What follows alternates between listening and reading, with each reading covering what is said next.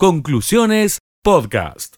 Y hoy la Confederación General del Trabajo de Villa María le envió una nota a las autoridades políticas y sanitarias, tanto de Villa María, de Villanueva, como de la región, para que pueda vacunarse a distintos sectores que han sido considerados esenciales desde el primer día de esta pandemia. Y lo vamos a saludar al secretario general de la CGT Villa María, hablamos de Edgardo Garmendia, para que nos cuente cuáles son estos sectores que a su criterio deberían ser vacunados en los próximos días. Edgardo, muy buenas tardes, te saludamos aquí en Radio Villa María. Alejandra León, Martín Alanís, ¿cómo estás?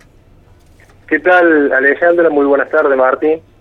Eh, bueno, acá estamos, eh, padeciendo esta situación que, estamos transitando y bueno, con la, con la buena noticia, como recién bien comentado vos, del arribo de, más dosis, de más vacunas, la, la, supuesta fabricación de la Sputnik B en, Argentina, bueno, son todos detalles que la verdad que nos dan aliento y bueno, seguimos con con el reclamo precisamente de parte de los sectores laborales que en el primer minuto del comienzo de la pandemia fuimos declarados esenciales y hemos estado eh, a la atención y al servicio de, toda la comunidad, ¿no? Eh, lo podemos vivir en los, diferentes, en los diferentes rubros, ¿no? En la alimentación, en los supermercados, los cadetes, los taxistas, el transporte, la industria, bueno, son motores que nunca se han detenido y que han estado en contacto permanente con, toda la ciudadanía.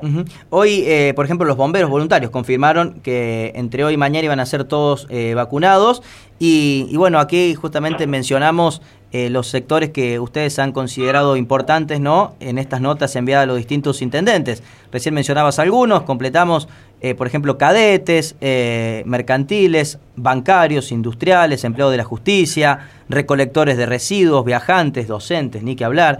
Son los sectores que son esenciales del día uno y que todavía no han sido vacunados. ¿Qué, me imagino que desde la CGT, Edgardo, es permanente el reclamo que tienen de, no solo los eh, representantes sindicales, sino también de los propios trabajadores que quieren ya contar con la vacuna. Sí, por supuesto, la, gente está muy preocupada, eh, la segunda ola ha venido muy contundente, eh, vemos que gente conocida está padeciendo de este virus, tenemos que lamentar fallecimiento de gente conocida, gente que, es habitual, que nosotros lo vemos, que los conocemos, que son vecinos. Y bueno, la verdad que es preocupante, ¿no? Es preocupante la situación, la falta de camas, eh, lo que se está viviendo en el país, en la provincia.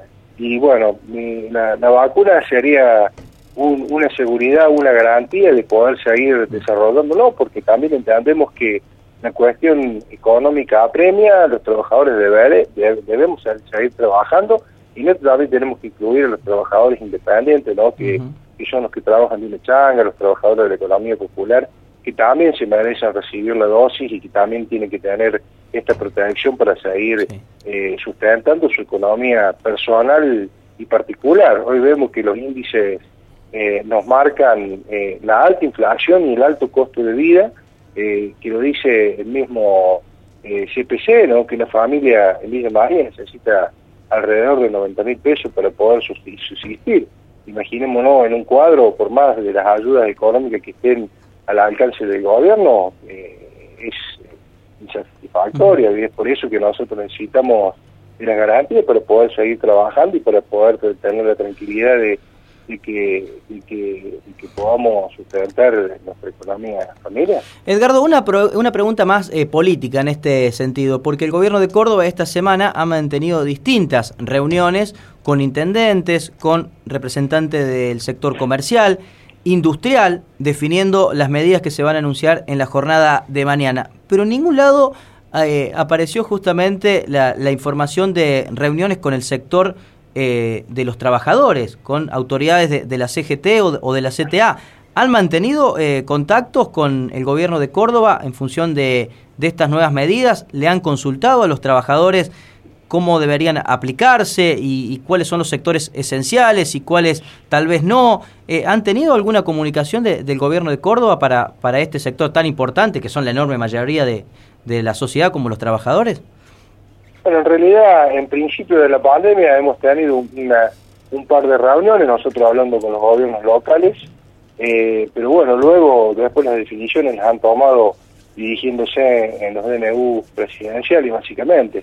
Pero bueno, entendemos, es compleja la situación, Martín, porque entendemos que, que hay gente que necesita salir a laborar, necesita trabajar, necesita funcionar de alguna manera, pero también eh, está la situación de la pandemia, ¿no? Priorizar la vida antes que nada, las dos cosas son sumamente importantes. Bueno, nos encontramos en una encrucijada en donde muchos necesitamos trabajar, necesitamos salir a buscar el mango, el que vive de una changa ni qué hablar, pero también están las consecuencias de la pandemia, ¿no? La pandemia mata en muchas ocasiones y bueno, y es una situación sumamente complicada. Yo estar en los pantalones de quien toma las decisiones no es para nada fácil, me parece en este sentido, ¿no? Pero bueno, hay que tener ese equilibrio y ver de qué manera poder llegar al final de, esta situación, eh, ¿no es cierto?, con la esperanza de la vacuna por sobre todas las cosas, que hoy la tenemos, hace unos meses atrás no existía la posibilidad de la vacuna, estaba muy lejano, hoy tenemos esperanza, ¿no?, de llegar a, estar vacunado y poder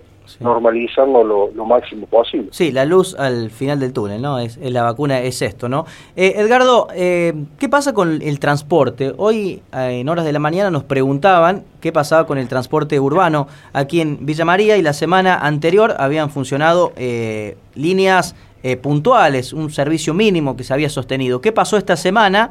Qué va a pasar en los próximos días y además qué está ocurriendo en el transporte interurbano, porque sabemos también que hay debate en torno a los subsidios, en torno a los acuerdos salariales que están allí todavía en veremos. ¿Qué, está pasando en general con el, con el transporte?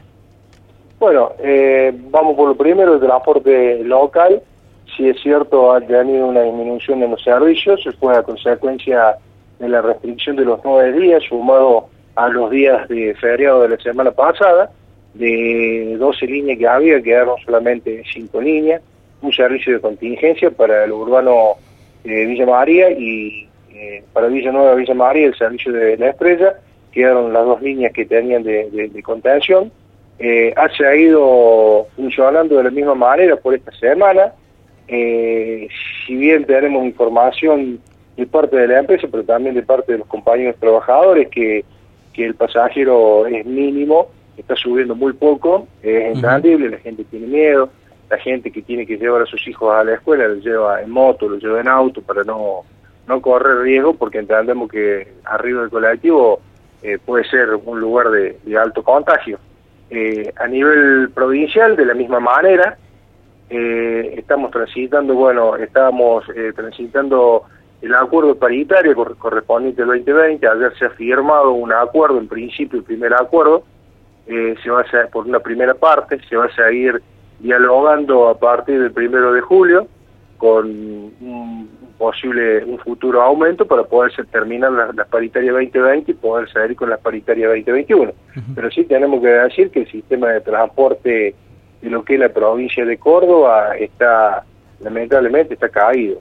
Está caído por porque ya venía en una situación agobiante y la pandemia creo que nos terminó de liquidar. Así que sumado a que hay poco federalismo de parte de lo que es eh, AMBA y CABA, el área metropolitana, son los que reciben mayor subsidio que el resto del país, y bueno, esto se complica grandemente. Eh, por el momento estamos teniendo de un universo de 4.200 trabajadores, alrededor de entre 800 y 1.000 trabajadores que están en la actividad. Claro, exactamente. Bueno, Edgardo, eh, te agradecemos una vez más por charlar con Radio Villa María. Conclusiones Podcast.